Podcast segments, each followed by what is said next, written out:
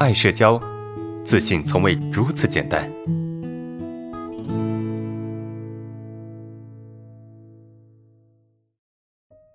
好，我们看最后一个问题。老师好，我知道在人群中是最有效的治疗方法，也经常主动去一些人多的大地方练习适应。现在在商场、在大街上几乎都不紧张了，啊，比以前走在路上就觉得别人看我好太多了。但是。跟别人离得很近，面对面交流的时候还是很紧张。请问老师，我真的有进步吗？啊，跟别人近距离交流时该怎么放松一些呢？好的，首先值得肯定的是，你曾经用一些你认为对的方法，哈，当然这方法也是比较正确的，就是去治疗自己，然后让自己在某些环境里面去适应。但现在你发现还有一个问题啊，甚至这些问题都让你去怀疑。诶，过去的进步到底是不是真的啊？是是不是这个我又回去了，对吧？你会出现这样一种怀疑啊。啊，所以你要肯定的是，就是你自己是有进步的啊，你肯定是有进步的，你肯定是有成长的，明白吗？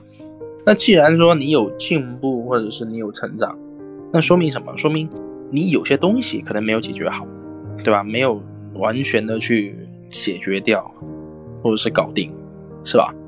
那 OK，该怎么去处理呢？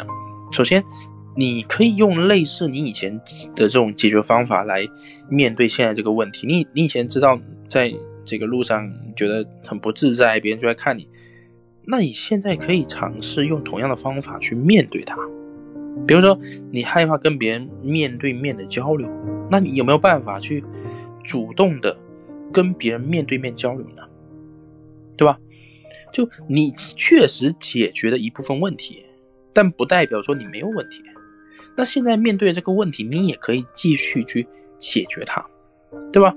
有没有办法说，你先跟一些比较合得来的，或者是你没那么紧张的人面对面交流，然后再去跟那些啊相对来说比较陌生的或者半生不熟的人去交流，然后再去面面对那些你更害怕的人去交流，就来做一个。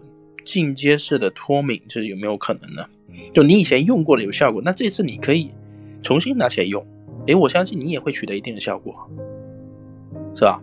诶，所以解决社恐，它无非就是不断的去解决问题的一个过程，就解决完就是都都是解决过程。那当你内心深处的这个冲突也得去化解哈，就至少你不要去否定自己的表现嘛，不要去否定自己的行为嘛，对吧？这是最基础的。